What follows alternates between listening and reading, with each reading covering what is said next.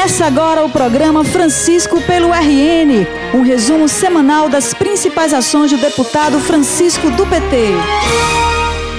Olá, conterrânea e conterrâneo, especialmente as conterrâneas, porque como no próximo domingo é dia 8 de março, Dia Internacional das Mulheres, o programa de hoje é sobre a nossa luta. E por isso, especialmente hoje, não vamos apresentar o resumo das atividades do deputado Francisco do PT. Utilizaremos esse espaço para falar das nossas lutas, as nossas lutas em defesa dos nossos direitos, em defesa da nossa vida, contra qualquer tipo de violência contra nós mulheres mulheres. Para contribuir com o nosso programa, convidamos Vanessa Fialho, que é da Secretaria de Mulheres do PT, enfermeira, militante feminista e também é uma das pessoas que contribui no nosso mandato com a tarefa das mulheres. E recebemos também Ivanete Oliveira, que é educadora popular, fez parte do Sindicato de Professores e da CUT, fez parte do Setorial de Mulheres do PT e hoje é subsecretária de Mulheres do Governo do Estado. O tema que escolhemos para dialogar com as nossas convidadas é sobre violência contra a mulher. E eu começo perguntando a Ivanete como está a situação da violência contra as mulheres no Rio Grande do Norte.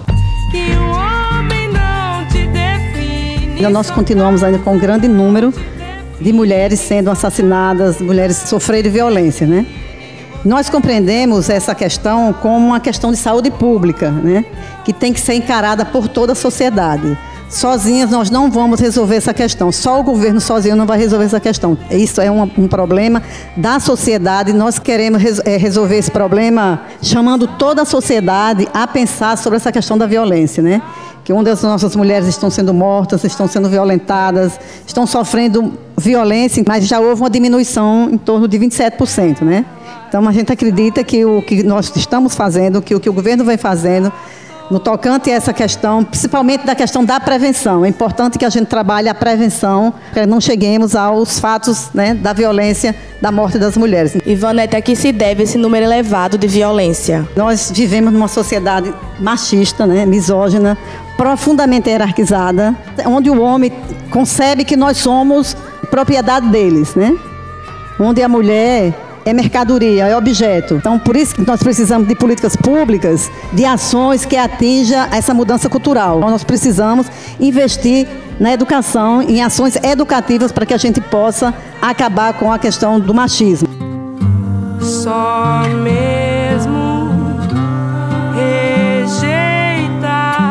como a gente diz que é sistema patriarcal, porque é um sistema que é moldado, pensado para a vida para os homens, né? Pensado nas condições objetivas para os homens e não para as mulheres. Isso é uma coisa histórica que a gente tem, não só no Brasil, mas no mundo, de que as oportunidades, a organização social favorece aos homens, em detrimento da vida das mulheres.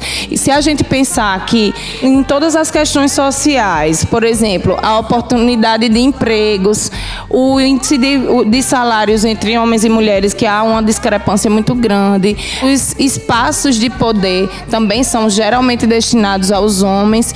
Isso gera um, um pensamento, uma relação da sociedade de que as mulheres são subordinadas aos homens.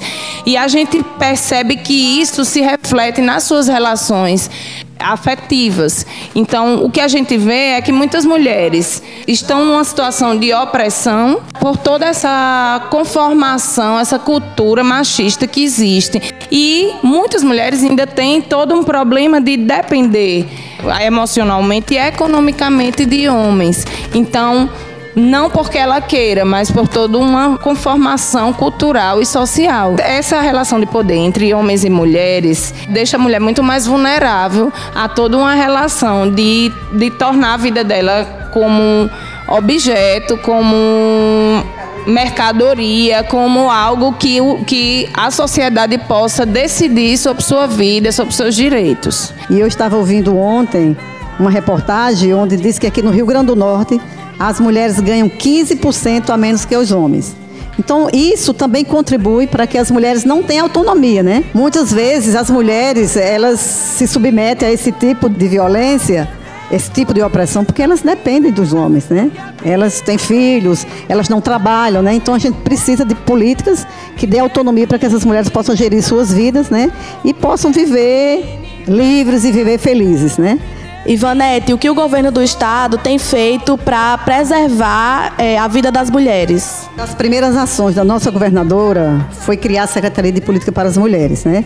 Para mulheres, para a juventude, para a igualdade racial e para os direitos humanos. Então, a governadora teve essa ação, né? De pensar em políticas para as mulheres, principalmente. Né? Nesse sentido, eu vou falar de uma atividade que nós fizemos no ano passado, no tocante à questão da, da violência ainda, que nós estamos, é o nosso tema, foi a questão do, das ações que nós desenvolvemos em algumas escolas do Estado, né, com relação à prevenção, né, que foi o PROMAP, o Programa Maria da Penha vai às escolas.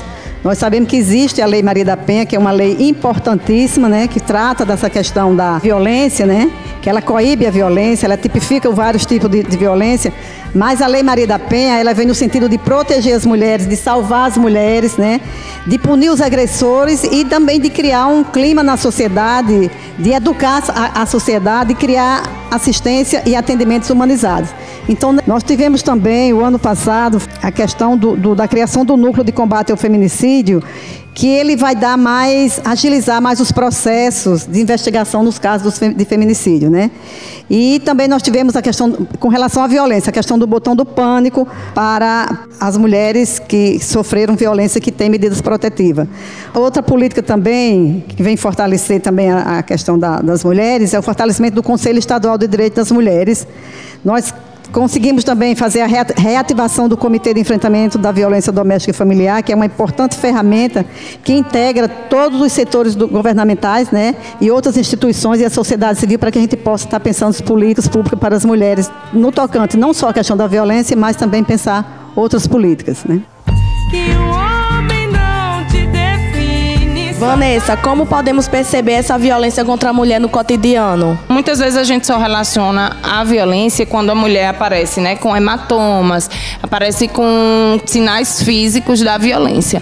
Mas a violência é algo muito maior. A mulher não ter direitos é, garantidos pela sociedade, né, garantidos pelo poder público, pelo Estado, é, isso é uma violência contra a vida das mulheres. Se a gente pensar que existem violências patrimoniais. Por exemplo, quando uma mulher convive maritalmente com, com um homem e após o término de uma relação ela perde seus bens.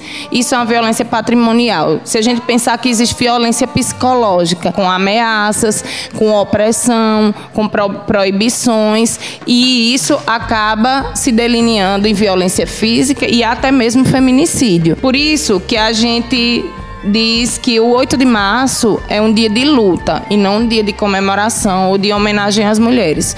Porque o 8 de março é um espaço que a gente conseguiu na sociedade de mostrar para a sociedade as nossas pautas de luta, as nossas reivindicações para o Estado e para a sociedade. O que é que está acontecendo na sociedade que nós não concordamos e que nós queremos que mude para que mude as nossas vidas, né? A luta é cotidiana. Então nós vamos homenagear o governo do estado, nós estamos homenageando a grande Nícia Floresta, uma grande educadora aqui do estado, uma, uma mulher que viveu à frente do seu tempo, né? Uma mulher que pensava uma educação emancipatória para as, as mulheres e para as meninas.